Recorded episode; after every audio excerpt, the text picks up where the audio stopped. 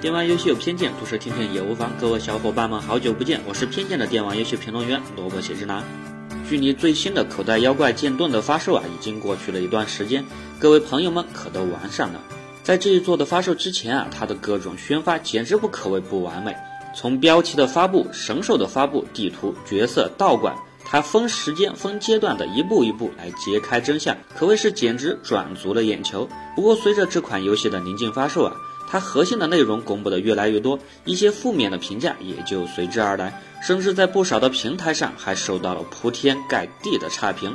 这些差评集中起来啊，主要是在一些大量删除原有的口袋妖怪、不能继承存档、大量的素材沿用等等的问题。而这股批评的趋势啊，在某媒体给了这款游戏打了高分之后，尤其是在这款游戏正式的发售之后，更是掀起了一波又一波的高潮。于是，各路的大 V 大 UP 主们就纷纷的跳出来，大肆的批评这款游戏，尤其是其中的流程过短、大量的 bug、无聊的开放地区、差劲的地图设定，还有一些完成度明显不高的细节问题的，都纷纷被反复的鞭尸，甚至连某个评价较高也没打满分的媒体，也被大家大呼收钱办事。这仿佛在这一个瞬间啊，这口袋妖怪剑盾突然就变得一无是处。那些喷口袋妖怪的人们也突然变成了一种政治正确，仿佛任何说这款游戏有任何的一点好的地方就会被嗤之以鼻。随便的一个 bug，只要有人说它无伤大雅，就马上会被喷，会被说智障。就在最近啊，萝卜喜之郎终于也算玩上了这款游戏，也终于算是有资格来发表一点自己的观点。我在仔细研究一番之后啊，其实我个人觉得，这所谓的意见领袖他们所喷的那些地方，其实绝大多数真的没有喷的那么严重，也远远没有盖过本作过关的游戏素质。至少从口袋妖怪这款游戏系列来说，它毫无疑问是目前最棒的一代。那么这究竟是怎么回事？到底是我的要求太低，还是真是这座口袋妖怪就差那么多？要分析这个问题，我们还是要回到游戏的本身。口袋妖怪是什么？口袋妖怪是从 GB 时代开始就一直大红大紫到现在的顶尖游戏 IP。口袋妖怪游戏更是每一代都能创造一个新的游戏神话。这款游戏的成功的秘诀，我简单想来，主要有两个绝对不容忽视的地方。第一个也是最重要的，是一定要归功于它的玩法真的是太过特殊，特殊到在几十年的时间内，想要找一个和口袋妖怪同样玩法的游戏还是少的又少，成功的更是凤毛麟角。有些人可能会拿数码宝贝系列来作为比较，但是请问数码宝贝它到底有多少人玩？所以它的独特性在目前来说还真的是难出其右。而第二个就是口袋妖怪这款游戏的风格实在是太过清新，清新到老少咸宜。不管你是四十多岁的老男人，还是三四年级的小学生，通通都能感受到口袋妖怪的强大魅力，也通通能沉迷其中。而针对这第二个老少咸宜，在我思前想后之后，我发现这一个可能才是一些人大喷特喷目前的口袋妖怪的最大原因。正因为它老少咸宜，所以说老少咸宜里就绝对包含一部分群体，那就是很多人已经标签化的群体——小学生。其实，在我看来啊，有些人无非是觉得这款游戏比较的低龄化。如果盛赞这款游戏的话，那么就会显得自己很没逼格吧。随便找到一个 bug 就说这款游戏不行了，要死了。那你怎么不去找怪物猎人的 bug？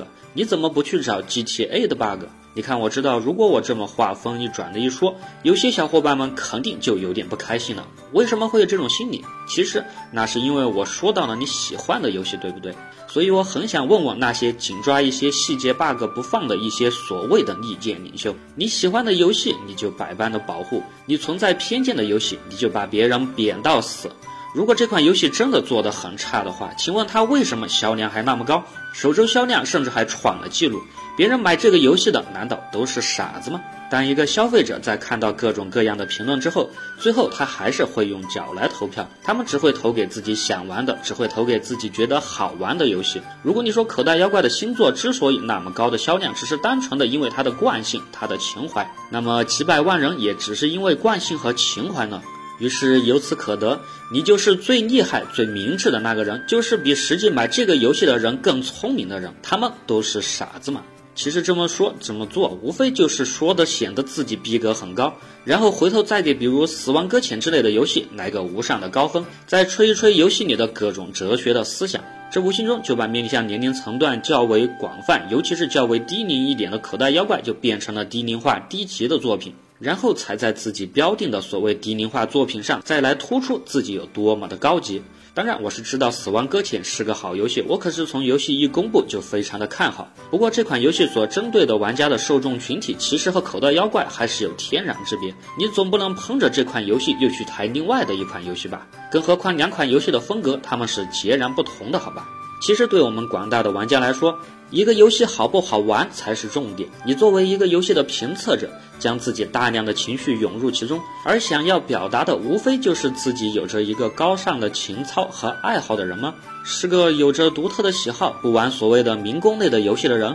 这让我一瞬间就想到那些天天在刷着抖音和快手，一边又在朋友圈大喷抖音、快手老土低端的那些人，而另一边还不是和广大玩家们玩着一样的东西，拿着一样的收入，也没觉得他的收入比别人高大上多少。同时还让我一瞬间呢想到知乎上的那些明明自己就很普通，还硬要编故事博取广大表面不明真相的群众的点赞的那些人，这样麻痹自己真的很有趣吗？虚荣心作祟而已吧。其实口袋妖怪在经历了那么多的版本之后，现在的他已经足够的好玩，足够的给予一个好评，没有必要那么的苛刻。而对于那些喷游戏的不少人呢，我再来总结一下他们的形象，其实他们也是买了这款游戏的。但是表面上他非要喷的口袋妖怪一无是处的同时，回头又把口袋妖怪给彻底通关。反而那些在他们口中盛赞的一些所谓高逼格的游戏，尤其是一些艺术类的游戏，他总会的挂在嘴边。但是真正通关的，将游戏刨根到底的又有多少？说不定就直接去云通关了吧，甚至直接看其他玩家的剧情整理就来发表言论了吧。其实，随着现在游戏越来的越进入大众的主流市场，而游戏也俨然成为了一种潮流和时尚，所以游戏本身也就变成了一种谈资。那么，怎么让自己的谈资变得更加的高大上，也是各位玩家们所追求的目标。于是，口袋妖怪这种大家都会玩的游戏，还时不时的带点小学生标签的游戏，就自然而然的变成了一种土，变成了一种低龄化，变成了群起而攻之的对象。而目前我看到的很多评测和评价。其实你是稍微留意一点，都会发现他们已经远远的脱离了评测的本质。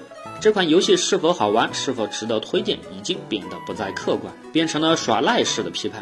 那么我是不是也可以耍赖一次的告知那些人？如果你真的觉得这款游戏不好玩，那你就别去玩，你就别去买，你就别去把它通关。你甚至还要研究那么清楚什么地方有个 bug，什么模型和上一代重复，哪几只精灵没了，最速通关多长时间就完了。你这些都如数家珍，那你到底是喜欢这款游戏还是不喜欢？你反反复复的说高峰口袋妖怪不配，在萝卜喜之郎看来是配不上你吧？好了，这一期的电玩游戏偏见就到这里，我是偏见电玩游戏评论员，我们下期见。